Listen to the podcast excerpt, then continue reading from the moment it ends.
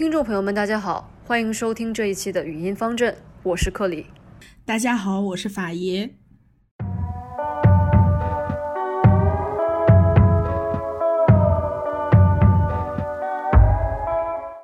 这一期是我们语音方阵的第四期，也是承接之前原生家庭的内容。嗯，在衔接上面可能会有一点点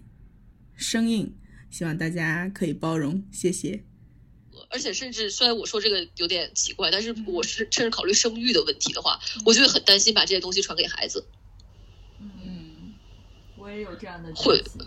你担心什么？你担心你你传给孩子什么呢？就是就是我不好的点，或者就是不好的，就是就就是比方说原生家庭对我的影响，我跟我的家庭跟他的家庭是完全相反。我的家庭就是我感觉，如果我有一天要是出了什么意外，我觉得我妈可能她就会就她她她会跟着我一起离开这个人世。就我觉得我是我妈生命中最重要的东西，就是嗯，就是我妈。她特别特别的爱我，就是她能爱到就是就超过任何人的那个感觉，所以她就是完全的在就是。他他的人生就是在他看来是完全在以我为中心，我想要得到什么，我怎么样快乐就怎么样去去来。他觉得那样不快乐，他先告诉我，我觉得我觉得你这可不对啊。但我说不，我非要。他就是哦，那既然你觉得那快乐，那你就去吧，那那你就加油。那你妈还是妈妈就是你的后盾，但是你。但是我妈她这样的一个一个一个就是特别爱我的点，就是。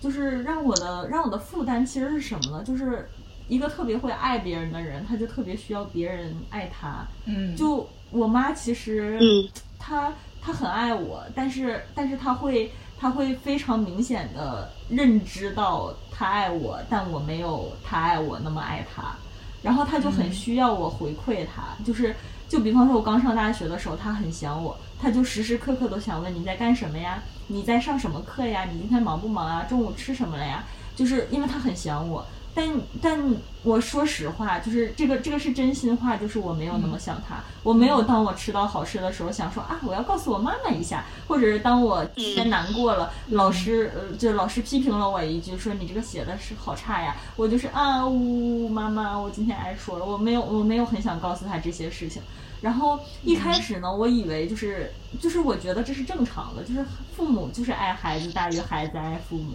但是我妈因为她太爱我，所以她就需要我去做这个回馈的时候，她就会她就会很生气，她就会觉得我那么爱你，你为什么一点都不爱我？你就是一个白眼狼，就是我辛辛苦苦。或者是没有辛辛苦苦，但我把你带到了这个世界上，然后，然后我把什么最好的都给你，你想要什么我都鼓励你勇敢去追，然后你现在想也不想我，爱也不爱我，然后你没良心，对你没有良心，然后，呃，这这个我觉得我我妈也是这么说的，只是我知道你不是这样的，你在这跟我演没有意义，亲爱的。然后这个最关键的是，我一开始是真的觉得。哎，你有病吧？为什么要一直就是就是向我索取爱呀？就是我已经够爱你了。你要是真的觉得就是我不够爱你的话，就是在这人目前为止这个世界存在的人类中，如果排排行最爱你已经是第一了。如果你觉得这个相对第一不够，你还要一个绝对第一的话，我也做不到了。然后后来我渐渐的就开始，因为他一直强调这点，一直强调我是白眼狼，白眼狼这一点，然后我就渐渐觉得我是不是真的白眼狼？我是不是真的？是一个特别自私的人，就是我是不是一个真的不会爱的人？然后这一点就特别影响我的择偶观，以及就是我对于未来家庭的这个感觉，因为我特别害怕别人。特别爱我，然后他们就会管我说，我也要你那么爱我，然后我做不到，因为我觉得我可能就是一个自私的人，我就是一个什么事情都先想着自己，我就先想着自己想要什么的人。那这样的情况下，我就特别期待我未来的家庭，大家是一个彼此互不干涉的状态。就我希望我跟我未来孩子的状态是那种，他想干什么都行，他就是别要求我。就比方说，他说妈妈，我想搞音乐，不念不念书了。然后我就是说好的，但是但是我不会给你钱，你可以就我只给你正常你你需要的生活费，我不会给你额外的钱，你就你就是去追求你的梦想是可以的，就就就我我不会管你，但你别别额外管我。但我觉得如果这个事发生在我身上，我跟我妈说妈妈，我不想念书了，我要去搞音乐，然后我妈就会啊不行，你不能搞音乐。然后我说不，我一定要搞音乐。然后最后经过几个月的大战之后，我妈说搞去吧。然后她砸锅卖铁，自己省吃俭用，就为了供我去最好的音乐学院。就这个事情会发生在我妈身上，但我是绝对不会给我的孩子这样的。你去搞啊，就是就无所谓，你成不成功无所谓，反正我就是我就是用在你身上的东西就是这些。然后我以前一直觉得这个是一个非常和谐、非常 balance 的状态，直到我读了一篇文章说这个就是什么呃高效能，就是有一个专有名词，就是说当你当母亲这样的时候，女儿就会形成这样一种人格，就非常以结果为导向，然后然后怎么怎么样，然后你发现又是你自己，然后发现是我自己，结果我再往下看，就说当这样的女儿成为母亲的时候，会会有两种极端的情况，第一种就是跟自己的母亲变得一模一样，第二种就是变成了一个冷漠型的母亲，就是对于孩子的需求毫不关爱，就是孩子就会变成在缺爱家庭长大的孩子，然后我就觉得完了，完了。呃，这个这个这个，我觉得跟昨天我跟法爷谈的这个呃一代一代家长会不会比一代一代家长更好，这个还是有点相关。首先，我觉得你妈妈这个情况，就是可能我觉得中国大部分妈妈都有这个情况，哎，就是连我妈这种，她也会嘴上是这么说的，因为我觉得这个好像就是我们传统的这种母性的牺牲精神，就一定要把它用嘴强大的说出来，并且一定要索取这种，这个我觉得好像就是我们国家的妈妈的样子，哎。甚至我觉得不是我们国家，就印度也是，就是东亚文化的母亲好像都有这么一个固定形象。然后至于说啊什么？我说母爱必须得是伟大的，母亲也必须得是伟大的。对这个点，我觉得好像是大家在面临一个共同的特点的。然后第二点，我觉得是对于说我们会成为什么样的父母，这个真的是一个挺难以去理解的。呃，挺难以去给出一个答案的这么一个话题。比如说，像我觉得我妈成为一个这样的母亲，可能跟她的呃父母也是有有关系的。因为可能我姥姥姥爷对我妈是非常的不关注，那可能我妈对我，我我觉得我妈对我，我也绝对是我妈最爱的人。只不过我一直一直去理解我爸妈，就是因为他们本来的爱就是非常少的，就是可能像你说的这种相对的爱跟绝对的爱，但是在他们这个有限的爱里，确实是都给了我的。就这一点我。承认，只不过是他们本来的爱，比如说正常人的爱是一百分，他们本来的爱就是二十分。嗯，对，这个是，但是我觉得，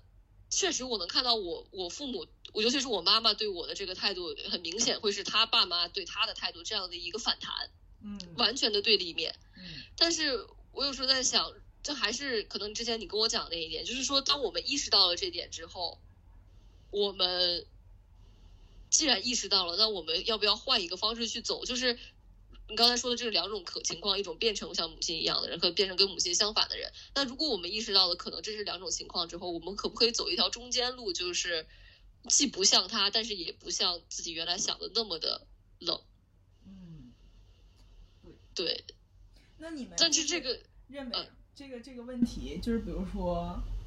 在探寻如何成为一个真正的合格的。能给自己孩子提供一个最正常的生长环境的这样一个过程当中，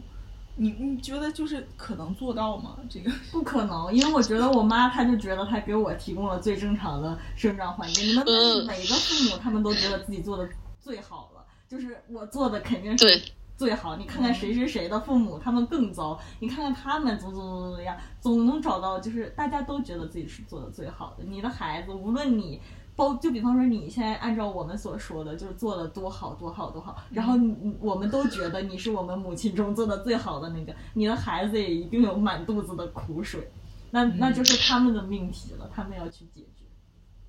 我我是抱有积极态度的，就是虽然从我个人的家庭身上我看不到这个这个积极态度来源，但是我看到我姐姐的家庭。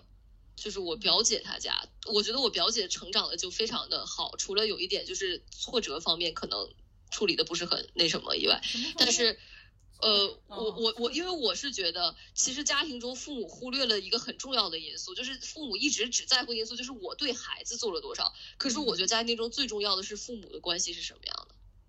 嗯，像我表姐在的家，就是她爸妈。我大姨大姨夫非常的相爱，但我姐也后来有跟我说过，因为她的爸妈过于相爱了，这么多年都没没脸红过脸，而且两个人一直支持，所以导致我姐在感情中有一方面的能力是欠缺的，就是对于两个人出现问题，我姐不知道怎么解决，因为她没有见过，从来没有过这种情况出现在她的生命里，爸妈怎么会吵架呢？但是真的是这样，但是我觉得除此以外，我姐的性格等等怎么样都成长的很好，因为她爸妈是非常温和的人，也是非常善良的人。就首先她爸妈是两个非常好的人，而且她爸妈非常的对彼此体贴，然后对彼此的感情非常的好，甚至他们家好到就是对他爸妈来说，伴侣是最重要的，孩子可以往后放一放的那种。就我姐之前还有过，就是哭着来到我家，说她爸爸妈妈不爱她，因为她打电话给她家里说啊，我要回去了，我想你们了，爸爸妈妈。然后他妈就说啊，好啊，好啊。然后电话没挂完的时候，转身跟他爸说了一句，他怎么又回来了？让我姐非常的伤心。但是就是就是也是一个小插曲。可是总体而言，我觉得这样的一个父母关系非常良好的家庭，才是对孩子来说最有。价值的家庭，而不是说父母天天嘴上喊着我为你付出了多少多少，那个是很珍贵的。可是另外一个方面，我觉得父母之间的感情对孩子来说是最珍贵，因为他可以看到人是怎么扶持的，人是怎么理解的，人是怎么生活的，人是怎么对待彼此的。嗯，对，就是可能这个直观的、直观的观察爱的生活是怎样的。对，而父母之间有爱才是比较重要的，我觉得。可能是言传真正的言传身受，是这样。我一方面同意你的观点，因为我我就是经历了我小的时候，父母就是，呃，我爸因为一些原因，一开始是不在，就不跟不跟我们一起住，他在外地工作，然后也是外派，然后 然后后来他等他回来跟我们，就相当于我爸我妈真正长时间同居的时候，我那个时候已经上初中了，快。然后，然后他们两个刚同居就有很多摩擦，比方说十一点之后能不能吃东西，或者是就是就任何一点小事，就是冲药的时候是先倒水还是先放药，他们两个都能吵起来。然后就是就是特别就是吵的特别特别会特别凶，然后然后就是感觉他们就是每天都在每天都在吵，每天都吵架。然后那个时候就感觉我的性格也不是很好。但是伴随着我的成长，以及他们更能找到自己夫妻磨合好对模式，就你渐渐发现他们俩就是相爱相杀的模式，就是吵的时候吵的不行不行，然后爱的时候爱的不行不行，他们就通过定期的吵架来排解他们人生的苦难，就渐渐发现哎，他们也找到了自己这个状态的时候，然后我感觉我的性格也变好了，就是我觉得同意你的这一点，就是父母的感情关系对于孩子来说特别重要。但我第二点是觉得，就是作为孩子，我们也要就是意识到一点，就是父母的感情是他们自己的人生，就是他们他们有权利决定自己在爱情中处在，因为爱情是他们两个人的事情，就是家庭是家的你的，但爱情是他们两个人的事情。他们是争吵也好，他们是用哪样的方式爱彼此、恨彼此、不爱彼此也好，那都是他们两个人之间的爱情。其实，其实，其实是。选择权在他们身上，他们考虑你是因为他们爱你，但是他们完全有有权利不考虑你。就是我就是不爱这个男的了，我我我不管我的孩子怎么想，我不爱这个男的了，我就是要就是我就是想骂他，那他有这个权利去骂他。所以我觉得作为孩子可能。我们也得就我们，或者是我也希望我下一代就意识到这一点，就是作为家庭，我也爱你，你爸爸也爱你，但是作为男人和女人，我们两个可能是爱的，也可能是不爱的，但这件事跟你没关系，就就就你不要管我们两个人的状态是什么样的，就这也这样的话可能就。和谐一点，但是但是我们从现实一点的问题来说，就是即便是说你从小就教你的孩子说这个爱是存在的，我也爱你，爸爸也爱你，但是我们两个随时可能不相爱，这是我们两个的自由。但是就是话是这么说，但是你作为一个孩子，你面对就是真正的离别，这个人可能就是父母的某一方真正的从你这个家里。消失搬走了，就是你就是会不会对这个孩子产生精神负担？会啊，就就是会恐惧，但是你就是在在不断告诉他，就是这个事情可能发生，你要接受，你要接受，你要接受。就是你在用对待自己的方式去对待你的孩子，因为你对待自己的方式就是这个事情我要接受，这个事情我要做到，就不断的给自己洗脑说这个事情我要接受，但是这是你对你自己的行为。如果你教你的孩子的话，你的孩子就是他的接受程度不是这样的。但是就是这个事情的前提是你们两个没有。就是没有感情了，就是你们两个如果有感情，你们当然会尽力的维系这个家庭。但是如果真的没有感情，你也没有必要为了孩子对那对你们俩没有，你们俩突然没有感情了，就是哪怕说那没有感情的这个过程，你俩是在吵架的，是吧？你俩会有矛盾，那你就是能在。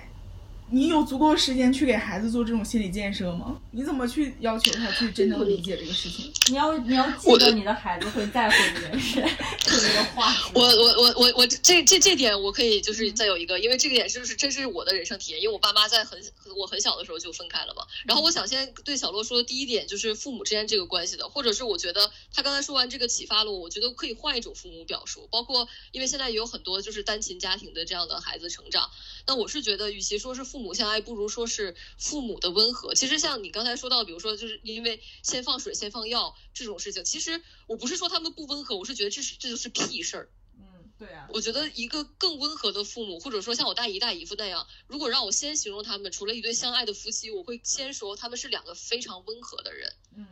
就是这是我觉得，不管是单亲家庭也好，还是一个有父母的家庭也好，或者是像我在加拿大见到的很多这种就是是 LGBTQ 家庭组建的家庭来好。爱是很重要一个因素，但可能另外在爱之前的一点就是那个爱能形成一个那么美好的样子，是因为两个人都比较温和，不会因为而且是两个人哦，不是因为一个人非常暴躁，另外一个人温和，这个也观感不好，而是先做一个比较温和的人。如果是一个温和的人，我觉得不管是单亲家庭，不管是父母的这种传统式的家庭，还是这种新式的 LGBTQ 的家庭，它都是会对孩子带来正面影响的。然后另外一个话题，我们谈到就是，比如说对于父母这种，这是从父母的角度，那对于父母之间或者是这个 parents 之间这种关系的破裂，孩子怎么去消解这个问题？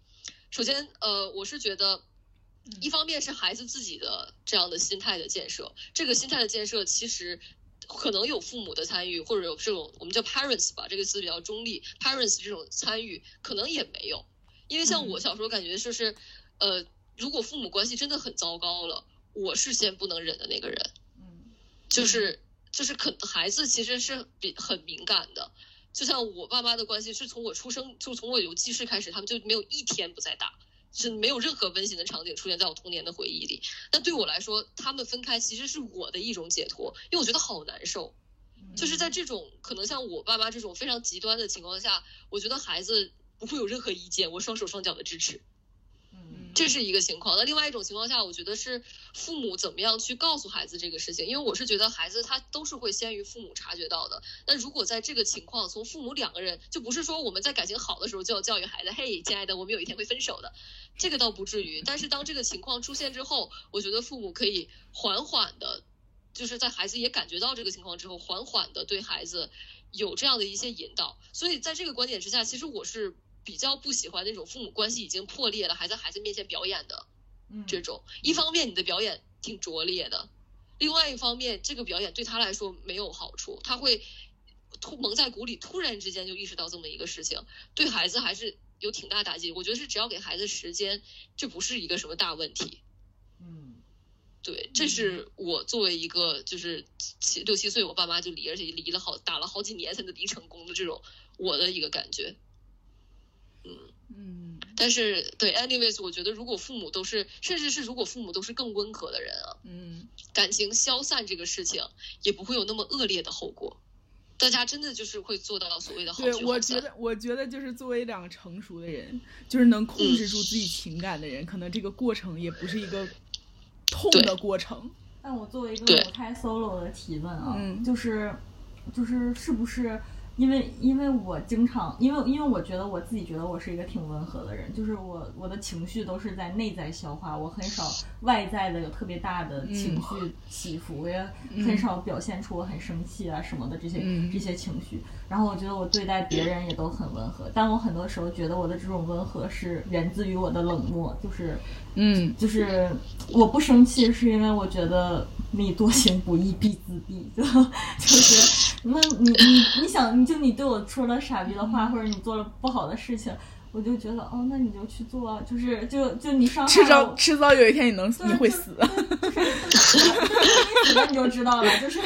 就我我告诉你，你反正你也不信，就哦那我就就好，你你伤害了我就嗯伤害了我，离你远一点，我也不会去生气说你怎么可以伤害我什么的，就就我就我就是很内化的一个人，然后所以我经常被。冠以我是一个比较温和的人这样的这样的一个情况，然后我觉得爱，因为我没谈过恋爱，但我就是心心目中的爱，好像它就像是一个变量一样，就是它会让一个人，一个本来不这样的人改变，就是他就像是你也不知道他从哪儿来的，反正他突然的就会有那么一股占有欲，就会让一个不温本身很温和的人变得很情绪化，或者本身很情绪化的人变得很 peace。就爱好像在我心中是有一个魔力，可以就是就是像是残差一样影响整个回归的这个东西，就就他他好像就很很很神奇的一个东西，所以我就想就是是就是如果两个成熟的两个温和的人嗯，在一起，他们创建了一个温和的爱，这这个情况太太怎么说就是 optimal 了，就就太好像是嗯。经济学中通过计算算出来的人，而其实这种概率是太低太低的，大多数人就是都是爱是一种一种魔力的东西，被这个魔力掌控。但是但是你知道，我觉得就是就是。克里所说的这种温和，跟就是你你所拥有的这种温和，不是一种温，和，这是我刚要说的点，就是就是就是他所说的这种温和，就像更是怎么说？你本身就有一个比较宽容的心态，你拥有这种心力去体谅别人，去理解别人，所以你在遇到这些这这些情绪问题的时候，你能控制住，就是你能想到说啊，这个问题来临了，但是但是我知道。这个人，我能理解，说可能他做出这样的事情，说出这样的话，可能并不是说明他不善良，或者是说他就是一定得死，他得一定有报应才能解我心头之恨，并不是这样的，而是我怎么说这个角度可能是有一点圣母，但是不圣母的人是没有办法就是真正的温和。就是我看这些事看这个世界上面的东西都有一些悲天悯人，因为每个人都有生活的无奈，所以你做出这些事情，我可以原谅，就是我可以，我至少说我可以体谅。说这件事情为什么就是发生，所以我接受这件事情。但我有一个问题是，嗯是不是就是因为我很多时候对于对于周围的人是是有这样的体谅的，但我就是觉得这种嗯体谅不是与生俱来的悲天悯人，是嗯是是没办法，就是你总得总得放过他吧，就是你不能一辈子恨他吧，就是、嗯或者说你你不能你不能觉得这个人一无是处吧，那你就想，嗯，我要是他的话，可能可能我我也我也这样吧，就是就是是是。嗯是渐渐的没有办法，你会发现一开始你希望周围的人，反正我是啊，我希望周围的人都能，就是有着拥有着良好的品质，拥有着我心中良好的品质，然后渐渐发现他们不是，那我也做不了什么能改变他们的，那那我就是我又没有办法离开这个环境，所以你为什么要对他们有要求呢？就是他们只是他对呀们呢。就是他们做的事情，有的时候就是不正确的事情啊。就比方说，他们说你一个女生外派，就、嗯就是就是，你就会觉得你为什么要说出这样的话？这样的话是不正确的话，你不应该说这样的话。这就是但是。但是这个话本身上就是不会影响你的你的判断，不会影响你它会影响我对这个人的判断嘛？就是我会觉得这个人是一个差人。所以就这第一、第一感觉他说了这样的话，所以他是一个差人。但我不能永远的觉得他是一个差人，而从永远不和他交流，我就只能给他找一些其他的理由，或者从他身上看到的一些优点。渐渐的，你就变得越来越 peace，但这种 peace 也是基于你不在乎这个人。嗯呃，我我我觉得刚才我们其实在谈论两个话题，第一个是说到底什么是温和，我我觉得我的想法跟法爷是一样的，温和不是情绪不外在表现。而是内在宽容，就是我有这个情绪，我把它压制住了，我不表现出来，我不觉得这个是温和，它只是情绪管理相对来说，呃，更成熟一点。所以，我跟法爷的观点是一样的，就是这个温和，它是一种内在的对别人的，我觉得与其说是宽容，不如说是 low judgment，嗯，就是我 no judge 这一点。第二个话题，我们其实在谈论温和的人是怎么样形成的，这个人是怎么就变成了一个温和的人呢？然后刚才小洛提出这一点，是因为被生活所迫，我只能温和。可是呃，我想说的是，这个确实是一种比较常见的情况，但这个也是我觉得没有必要去排斥的一个情况，因为这个如果说因为被生活所迫，我真的能从内在去 no judgment 的话，我觉得这个也是 OK 的。而另外一种是，我觉得有的人形成这个也是因为他们一直也就对别人没有这种特别多的 judgment，属于我。比如说我在乎这个人的方式，也不一定非要体现在我希望他成为什么样子。我觉得这个其实是一个很有趣的话题去讨论，因为经常比如说在我们接受到的这个这个教育中，我们的文化当中，我在乎一个人的方式就是我希望你变成那样。它其实是一个不能说它是直接等于，但是它是一个最直观的表现形式。比如说父母爱我们，那我就希望你做成这个样子；朋友在乎我们，那我不希望你跟他在一起。嗯，好像我们在我们的文化语境中，这个变成了一个非常直接的“我爱你”。那就是最直接体现，就是你不要这样做好了，你去做这样做好了。但是我觉得可能，如果一个温和的状态，在我理解的，至少就是把这个我希望都是肯定会存在的。但是我希望等等怎么样，你去做这件事情，你去做这件事情，更多的变成我希望，比如说你是快乐的。而且可能我还觉得温和的人还有一点，就是他对别人不是说不在乎，但是他没有这种。期待性的行为的在乎吧，嗯，但可能对于我们这种人来说，我们如果变得温和的方法，基本都是被生活所迫。对呀，而且而且，比方说，你说我希望你是快乐的这一点，这不就是我妈吗？就我并没有因此感觉到，就是就是她是对我没有期待的呀，我反而觉得让我快乐这件事情很难啊。就我怎么可能一直快乐吗？因为你妈妈给你这个感觉，它是一个后面的做法。他不是一个，就是一一先前的一个选择。他一先前选择就是我希望你这么做。你实在是不能这么做的话，我希望你快乐。他这是展现在你面前就是一个替代方案，而不是说一个你不能说要发自内心的，但不是说是一个我的 first option，就是我希望你快乐。嗯，这个是我我，而且我觉得刚才小洛说到这点非常有价值的是，我觉得如果我们接收到的爱是。我先是非常非常希望你这么做，但是你没有，好吧？那我再希望你快乐。这个带来的压力，我觉得是高于单独的我希望你这么做的，因为他会就是一下子以爱之名给你套上了一个枷锁了。嗯嗯，这个是我觉得如果把这这两个事情排列组合放在一起的一个最带来爱的压力的这么一个情形。嗯，但这种压力有的时候，我觉得它也促使我成长。就以前的我，可能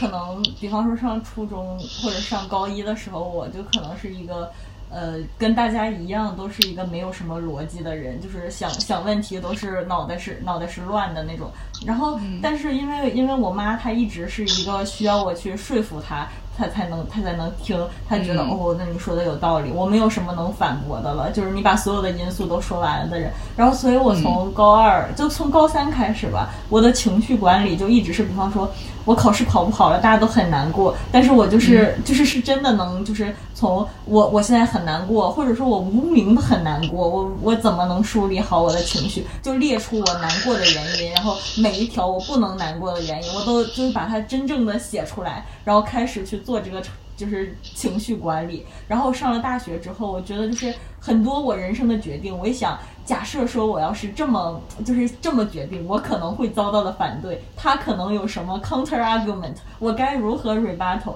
然后就一切的一切全都想明白了，全都想好，全都做好你的这个 presentation 了，然后你再去跟他 pitch 的时候，就是自信满满，然后你的这个决定也因为因为想到了很多而变得越来越成熟，然后渐渐的你就会变成一个理性而又就是知道如何去去思考问题的人。就这些也是父母在给我压力的同时，给我带来的一些成长，也有一些好。对，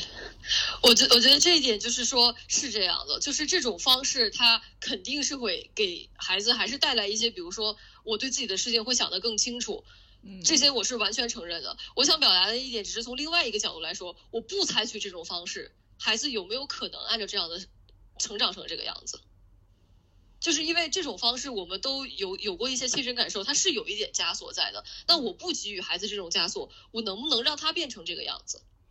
其实我觉得也能，也是可以的，但是没有就是这么早。我觉得等这个这个孩子，就是能活到这个，就是真正的觉得自己想要什么，能成熟的思考这个逻辑的时候，就是不会像小洛一样从高中开始，或者是说这种东西就是与生俱来的。就有的人可能他天生就 就是这种。呃，我我我这里可以再举一下我我姐姐的这个例子。我姐姐就是一个这样的人，她在一个这么温和的家庭环境中，她为什么还是成长一个这样的个性格呢？因为我们有时候如果只讨论家庭，会忽视外面一点，就是这个社会的影响。我是觉得家庭能做的最重要一个事情，就是所谓的一个避风港，因为这辈子是会遇到坎坷的，是会遇到别人的。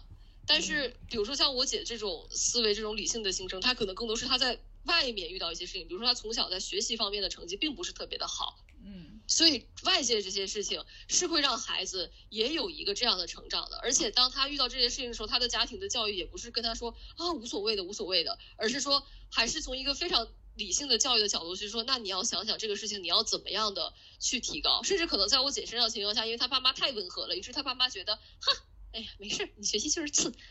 这这个东西反而会从另外一个方面去激励他。但是他爸妈不是说给他压力，而是说他自己也会通过外界的环境去有这么样的一个提高。可是我我是觉得他比我幸福的一点就是，他一方面通过外界的这种变化，他自己收获了这样的一个非常理性、非常成熟的思考模式。可是另外一方面，他又有一个家庭的依靠。这个是我觉得，就是肯定是像小洛经历的这种情况，肯定是会对他的成长有好处。但是如果在家庭这个东西不去提供这个原动力的话，其实一个人在社会生活中也会遇到，在学校在求学的过程中，在后面工作过程中都是会遇到的。但是如果家庭能给孩子培养的是一个比较平和的心态，一个比较坚定的心态，因为我觉得平和的背后都是有坚定的，勇敢而坚定，叫什么温和而坚定的人嘛。所以对他在其他面对困扰的时候也是有帮助的。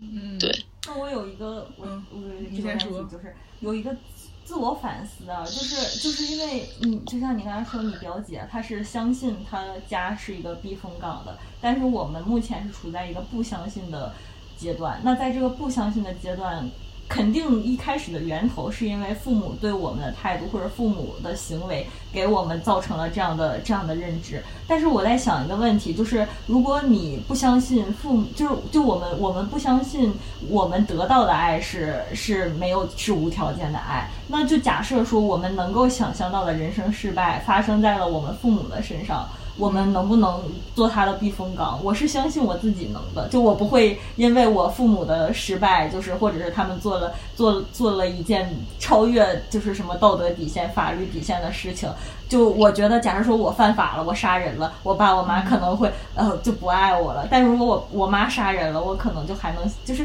我还我还我还会爱她。你可以接受这件事情。对，就是就我就就是就当我反过来想的时候，我我会发现，我相信我对他们的爱是无条件的，但我只是不相信他们对我的爱是无条件的。这一点很奇怪，你们两个是这样吗？但是我觉得。就就反正你先说，就就这个假想的这个情况，就是太理想了。就是，就是怎么说？你相信自己是是应该能够爱他的，你也告诉自己就是应该爱他。就是，就是，即便是这种情况发生了，也是这样的。但是我们考虑现实因素，如果说，就拿你刚才说这个举例，说你的妈妈杀人了，你的爸爸杀人了，然后所带给你的一系列的这个社会上带给你的影响。就所有的这些加注到你的身上，比如说大家觉得哦，这是杀人犯的女儿，然后你去你在工作单位，就是突然有一天大家都知道这个事情，然后觉得你你的这些你的个人的形象就受到了损伤，然后你爸爸或者妈妈做的这件事情带给你现实生活中更加物质，或者是说你就是找男友找老公变得更加困难，你结婚之后。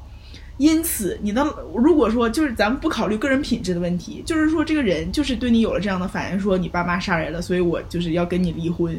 就如果说这种反应都加注在你身上之后，你还会觉得你爱他们吗？我觉得会的，就是就是比起比起我是一个没有母亲的人，我愿意当一个杀人犯的女儿。就是如果从小到大就就是就没有没有母亲，就是自由生长的话，我觉得就是就是哪怕我是一个杀人犯的女儿，我我的母亲还活在这个世界上也是挺好。嗯，你还就是嗯很好，就是就是对于 至少不管生活对你怎样，我们都抱有一颗感恩之心。就是那那反正他还活着就就挺好的呗，就就总比死了好啊。嗯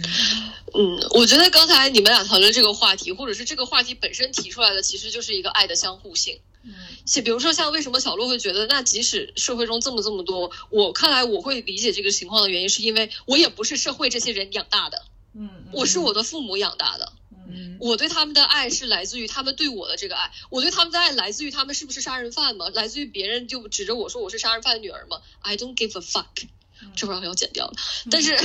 点是在于说，因为我对他们的爱是来自于他们给我的这个爱，所以哪怕我受到因为这个东西受到一些等等怎么样，我的爱会消，所以爱会消失吗？可能爱会会因为压力有一点点减少，但是因为这是我对他们爱的一个回报，因为他们养育了我，我就是感恩，我还有这个点。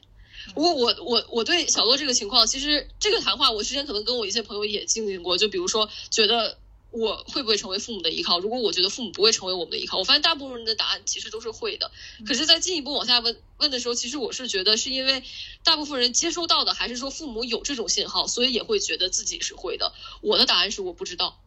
我不会说我会，也不会说我不会，但我的答案就会是我不知道。嗯这个就是在于，因为我一直觉得爱就是一个双向回馈的事情。如果我接收到了，是真真正正的接收到了许多不确定的信息，而且我看到了他们是比较相对比较自我主义的人，那我的答案就会是我不知道。这个跟我接收到的东西是等量的。而我觉得回答说是我会，我还是会一如既往的这些人，其实都是在这个接收的过程中接收到了这样的确定的信号。我是觉得爱的这个爱是相互的这个话题，不只限于家庭，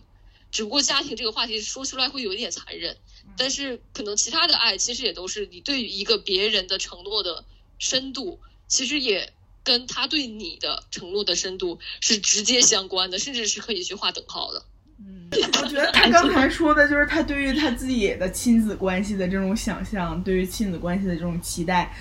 就是就是跟你现在情况真的很相符。但是我就是怎么说呢？就是但克里的内心是期待爱的，我希望我的孩子连连爱也不要期待。你问他现在还期待吗？我觉得他有这些想法，就是源自于他他他期待爱，就是就是他期待在一个有爱的环境下成长。但是但是我还有一个就是觉得说，你的这个情况，就是说你对于亲子关系的这个期待和你对于爱情的期待是相悖的，就是是相斥的。对呀、对呀、就是所以我把爱情和家庭分得很很很开啊。那所以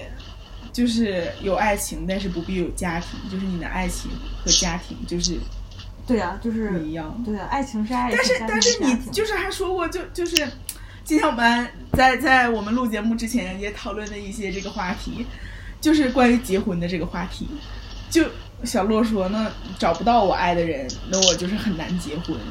但是你又说我把家庭和我的爱情分得很开，就是你对待爱情和对待家庭的，就是人是一样的，但是你的态度是不一样的。如果你只是跟这个人爱的话，那你们可以 whatever 就想怎么爱怎么爱。但如果你们决定组建一个家庭，或者说你们就就是创建了创造了一个生命之后，你要对他开始负责任的时候，你们俩就。就不能像以前那样想怎么爱怎么爱了。虽然理论上你们两个仍然是你们两个，但肯定会对孩子造成影响嘛。当你们要开始去考虑三个人的感受了，不仅仅是我自己的感受，他就我想怎么爱，而且你还要考虑考虑，就是我这个行为会对其他人造成什么样的影响，或者对就就家庭嘛，就就很多很多事情那。对，那你说，那你说你需要考虑家庭里面不同成员的感受。那你觉得你对你的孩子说，你你想考音乐学院，你去考吧，我不我不会管你的，我不会给你支持的。但是我唯一能支持的就是你的理想，我不会在物质上给予你支持的。你考虑过孩子的感受吗？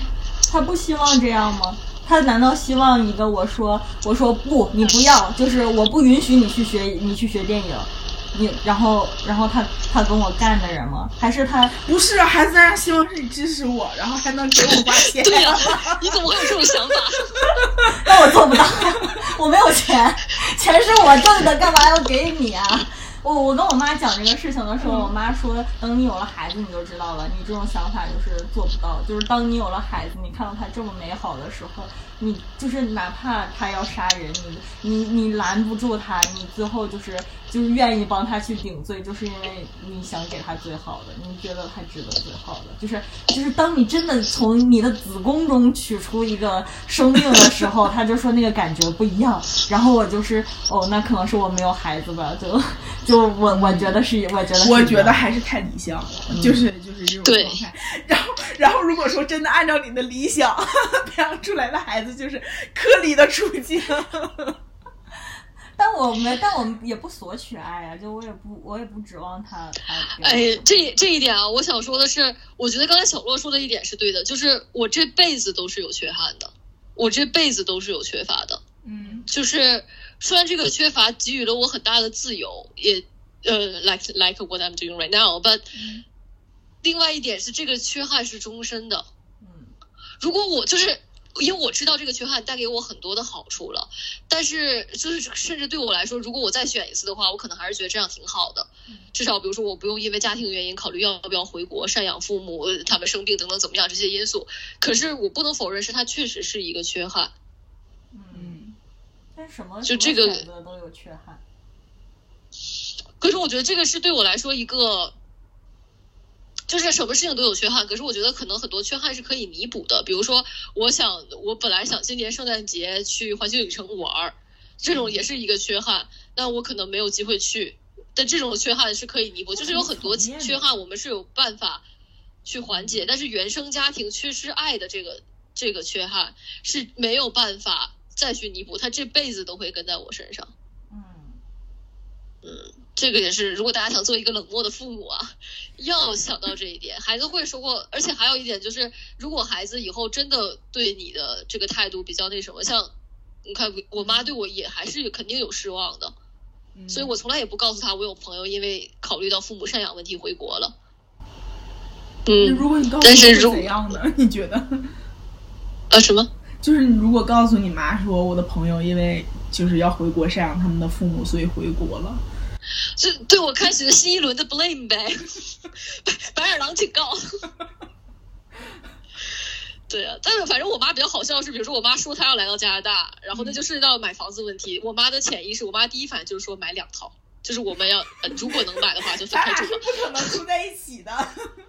哎，对，所以这个也是我觉得，哎，我跟我妈其其实这么多年，毕竟那个我也二十多岁了，他也五十多岁了，大家都有了一个彼此的默契。我妈也，我觉得我妈如果有一点改变，就是她渐渐知道我们俩好像就是这么个关系。小时候她总跟我进行思想教育，就是说为什么咱们俩关系不能像你大姨跟你姐姐那样关系好？哦，我说问你呀、对，这也是你妈的一种成长。对，其实这也是有，其实从某一个角度来说，这也是我妈妈的缺憾，嗯只是对她来说，但是。结果就是对我们俩来说，这个缺憾都是事实存在的，有缺憾。但是对我们俩的未来的选择以及什么来看，也都不重要了。嗯，对哎但是反正谨慎哦内化的。谨慎哦，双向缺憾，你以为你能逃脱吗？你不会的。哎，我就是就是说到赡养回国这件事情，就是就是我一就我做的所有人生选择，就是事业也好什么的，就是就包括外派啊什么的这些这些东西，我就就是我一直都考虑自己嘛，就是我的职业规划，我的人生规划是什么样的。我是一个想要追求变化的人，但是大多数传统的父母还是不希望孩子是一个漂泊的状态的。嗯所以我爸妈他们内心底里是希望我安定下来，希望我就是找个不错的良人嫁掉，然后组建幸福的小家庭啊，就是他们他们是有这样有有这样期待的。但是当他们得知，或者是当他们觉得我想追求我那样的生活的时候，他们就会说，就是哦，那你就是。就是当当他们理性的时候，他们就会觉得哦，那你就去吧，那是你自己的人生，你也只活一次，你想你想做什么，就是是你自你你自己决定，你快乐就好。我我们就是在背后默默支持你。然后，但是他们不理性的时候，或者当遇到一些他他们看到的我遇到一些困难的时候。他们就是比较情绪化的时候，他们就会觉得我做任何人生选择都没有考虑到他们，我没有想过他们老去会怎么样。所以我就是就是当他们提出这一点，包括我的朋友说啊，那你要是一直外派，你在德国待那么多年，那你父母要是生病了，你怎么照顾他们？你你能马上回国吗？什么之类的这种，然后我就是也是那种恍然大悟，像克里那样，就是哦，嗯，还有可能这样。然后，因为我一直就像刚才说，默认我是一个自私的人，然后我就觉得，哦，那看来我就是一个自私的人，然后我就会寄希望于，也不是寄希望于吧，我就会觉得说。他们的健康，他们要对他们自己的健康负责任。就是我，我也可能在德国会生病啊。那我为什么我不生病？是因为我努力的锻炼身体。就谁都有可能会死亡，对吧？那我不死亡，是因为我注意安全，而且我就是锻炼身体，我我努力的保持个健康健康的状态。你们就是伴随着你们衰老，当然会有疾病什么，但你们也要有一个良好的心态，良好的作息，渐渐就是。有有了这个问题，就解决这个问题，就就不是这个这些东西不是不是说能影响你去做一个人生决定的事情。就你要还没有这个事情，你就说啊，他们要老了怎么办？他们要死了怎么办？没有意义，就是尽量不让这些事情发生。等发生了，自然就有办法。哎，我跟你的解决方法是一样的，我就是从从一两年前就是意识到说就是。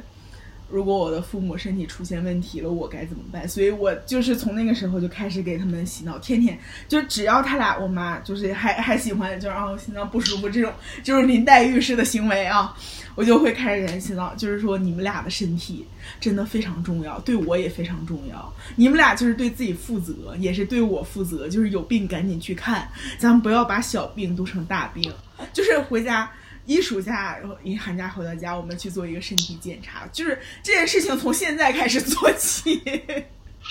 嗯，我我觉得，呃，刚才小洛跟克里分享，不是，克里就是我，对这点其实，呃，我我我的感觉是，这个是我们对于这个问题的一个常见的回答，就是或者是因为现在不想想这些事情，那我我我。意识到这个事情变得非常的重要了，或者是一个确实要思值得思考的点。除了因为我的朋友们跟我说这件事，还有因为在我家里发生的这个事情，确实是让我情绪上非常难接受一件事情。就是我大姨夫突然被查出来了有癌症，而且当时那个情况是严重到命不久矣。这个事情，因为它是真真切切的发生在你身边的人身上的事情，你非常亲密的一个家庭成员，而且。我我我当时那个时候心态真的是很爆炸，一方面就是觉得这个世界不公平，你们知道吗？因为我大姨大姨夫像我之前一直说，他们是我心中就是家庭的典范，爱情的样子。但是突然间就得病了，嗯，就是这个事情一下子让我就就是，到从那之后，我对生命的看法其实都变了。就是我觉得人生太无常了，而且我觉得老天爷太嫉妒了，就是。就是你毁谁家不好呢？呃，这倒也不是这么说，毁谁家都不要。但是为什么就偏偏选了这样的一个家庭呢？因为那件事情之后，我开始意识到这个话题对我来说变得现实了。因为这个事情太突然了，那也是我很难得的一次，在那个阶段下跟我的爸爸有非常多的一个情感沟通。因为我当时我记得那时候我还在上海实习，本来还是一个很漂泊的状态，突然间知道我大姨夫生了这么大的病，我当时一个电话就给我爸打过去了。虽然我没有哭，但是我跟我爸说，我觉得我接受不了。就是如果这种事情发生在他的身上，我接受不了。那个事情是对我来说比朋友们回国等等怎么样更大的一个冲击，是真正的意识到了这件事情。可是我又有什么解决方案呢？因为其实我们现在身在外面的人，大家都不在家，然后大家也都可能要到各各个国家去工作，各个城市去工作。我们其实是没有解决方案的。而且，比如说还有一点，像我情况，我也不想做出特别大的改变，所以我们只能给自己找一些呃理性的借口。但是当这个事情真的出现了之后，又能怎么样？现在我跟我爸妈说的，跟你们说的很类似。我跟我爸妈说，就是我移民了之后，哎，我入籍了之后，哎，你们就可以通过我这个途道，我去给你们办个 PR，这样你们就可以拿到我们的 OK，就我们的加拿大的医疗保险，然后咱就两边看呗。不行你就飞过来，我们这医院也不错的。就是我也只能用这种方式去消解对于他们养老的这个问题。可是其实，to be honest，我觉得我们心里都知道，这不是一个解决方案，不在父母身边。确实不是一个解决方案。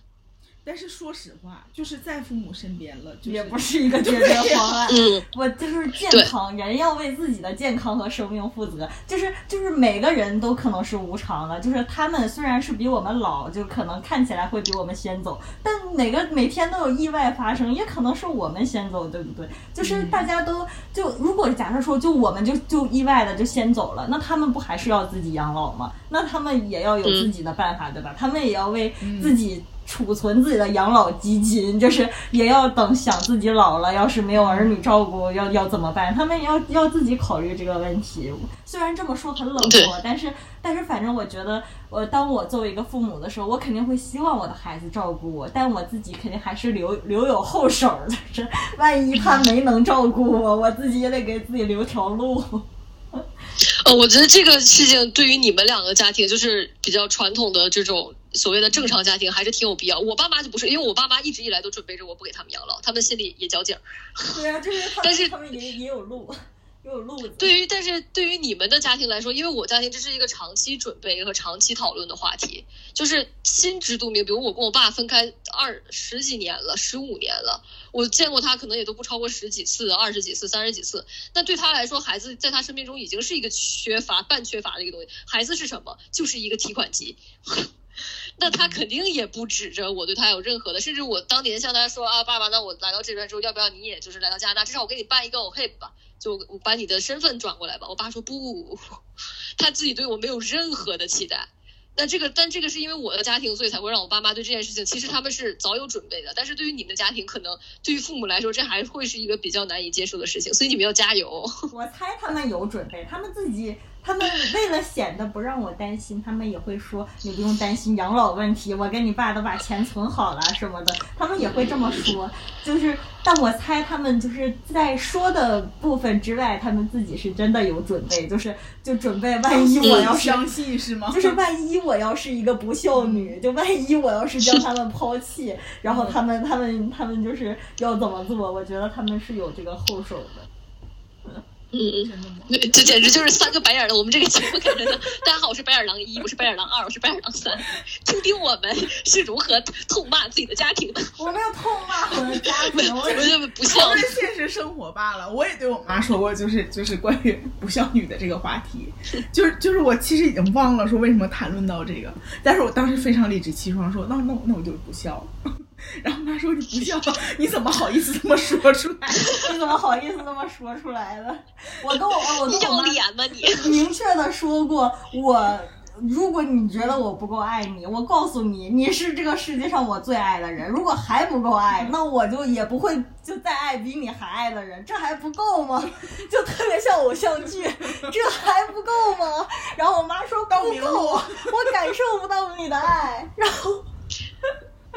你你这个像像是非常像是我妈可能会对我说的话，我还不够爱你，我是咋不够爱你了？我这刚跟菩萨说完话，我就来找你了，我还不够爱你？你菩萨就是你交警，不要成为 克里的妈妈。我我很温和，你就是内化，我就是在想，就是那那克里妈妈会不会也是就是不断内化，然后内化到一定程度，觉得算了，去他妈。就是我自己想啥，我情绪发泄就发泄。你是我孩子，你就得受着。但你没发现他的问题在于他自己不给予的同时，他所要回报吗？就是，就是不给予，你就要等于不回报。就是他，但是我觉得他妈也不不索要回报，也也没什么索要回报，就是淡淡的，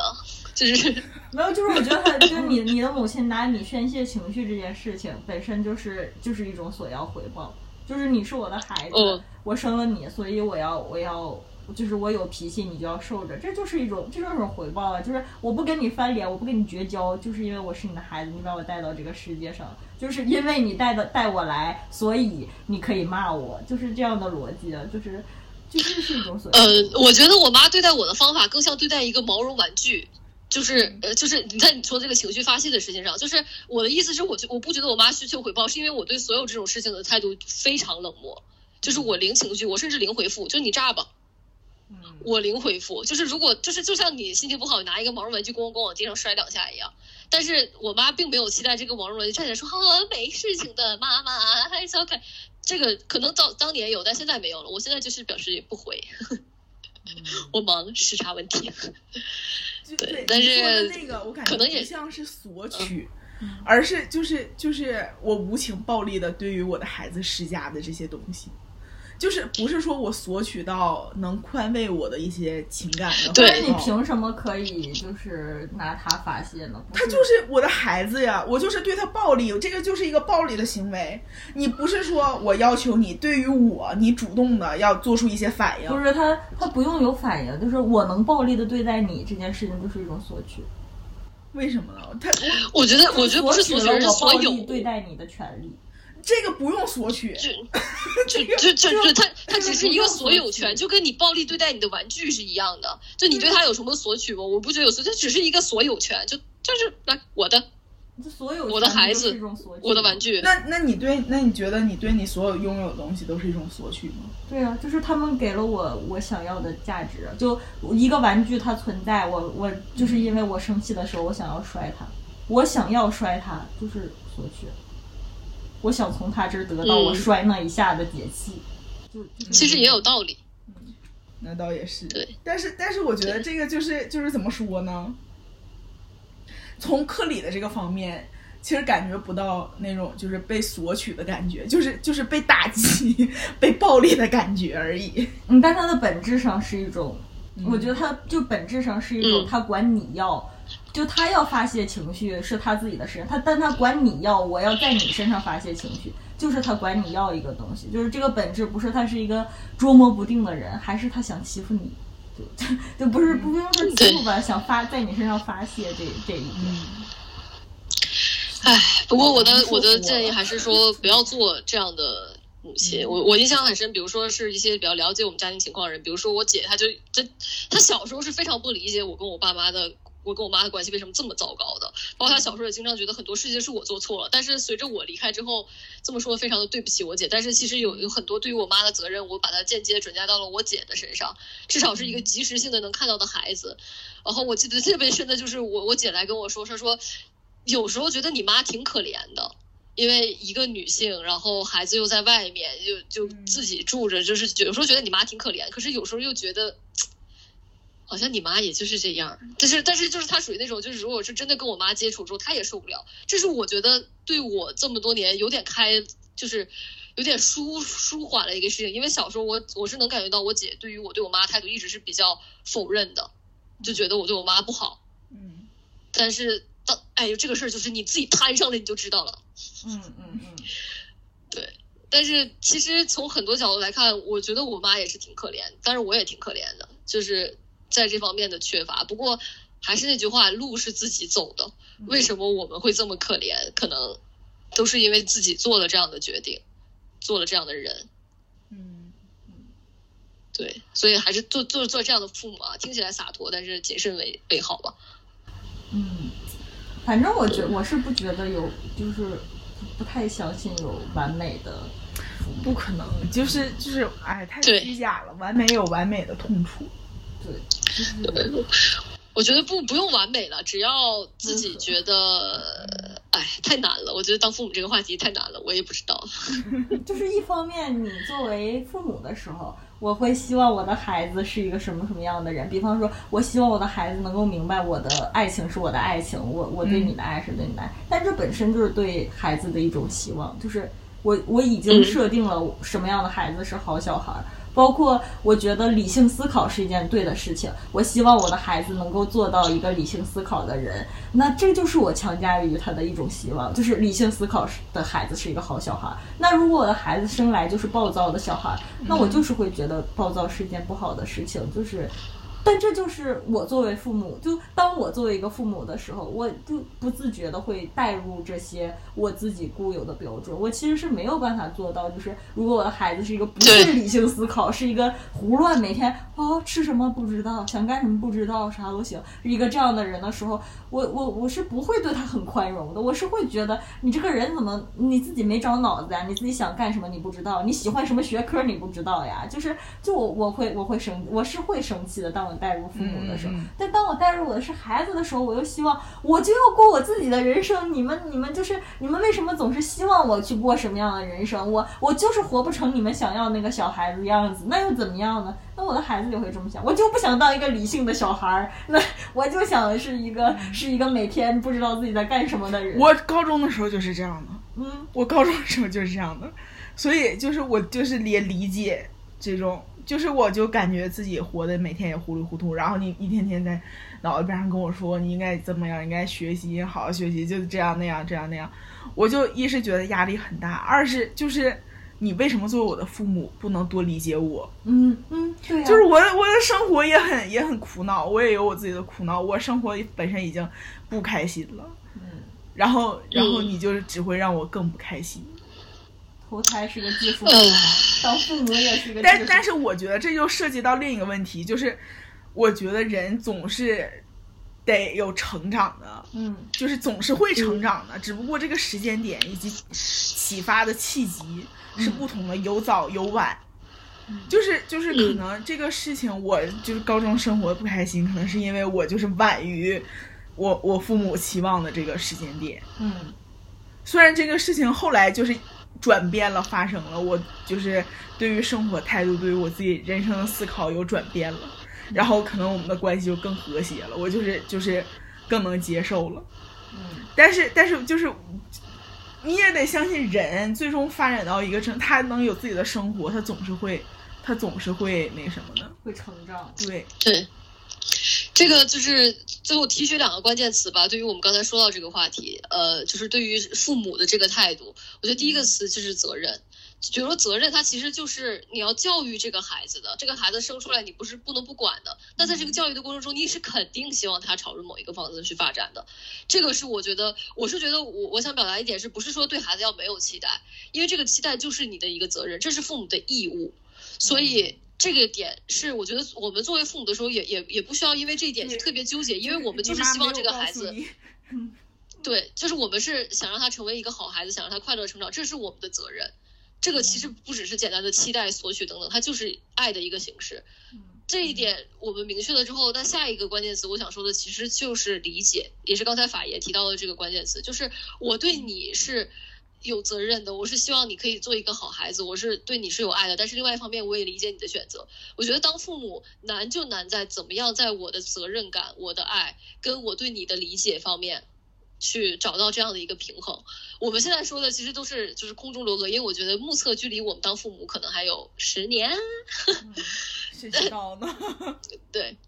那个时候我们会怎么样了？其实我们也不知道。而且比如说我们的伴侣加入到我们生活当中，他会对于孩子的有一个什么样的这个形态？其实我觉得比较，我觉得最简单一个解决方案就是父母中或者是 parents 中有一个 parent 他是比较在这个呃责任这方面的，另外一个则是比较在理解这方面的。嗯，比如说一个印度家，家庭的话，比如印度家庭一个印度女性跟一个外国男性在一块的话，我我看比较典型的例子就是印度女性非常的朴实，呃，印度男性就是 have fun，或者外国男性就会是这样。那这个其实对孩子来说，他也有这么一个平衡。嗯对，也也不一定责任都在我们一方的身上。如果如果选择这样一个双家庭的形式来，当然，如果还是选择作为一个单亲的家庭的话，那肯定自己要有更多的这样的一个呃东西了。但是我个人是觉得单亲家庭。不管怎么样，我都觉得它的效果上会不如双亲家庭，因为单亲家庭一个人要承担这么多的压力，承担两个人的责任，承担呃自己生活中、工作中的一些情绪，这个不免会有一些问题。但是也有非常多成功的这样的单亲的母亲，所以就还是对大家自己看吧。嗯，好的，感谢各位听众朋友们，以上就是我们本期语音方阵的全部内容啦。非常感谢你的收听，我是克里。我是法爷，我是小鹿。好，好，非常感谢小洛来到我们的节目，请大家期待我们的下一期节目吧，再见。好的，再见。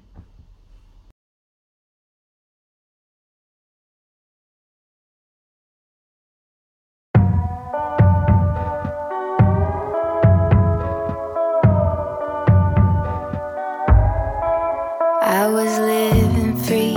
like I wanted to, but they laughed at me. So I came to you asking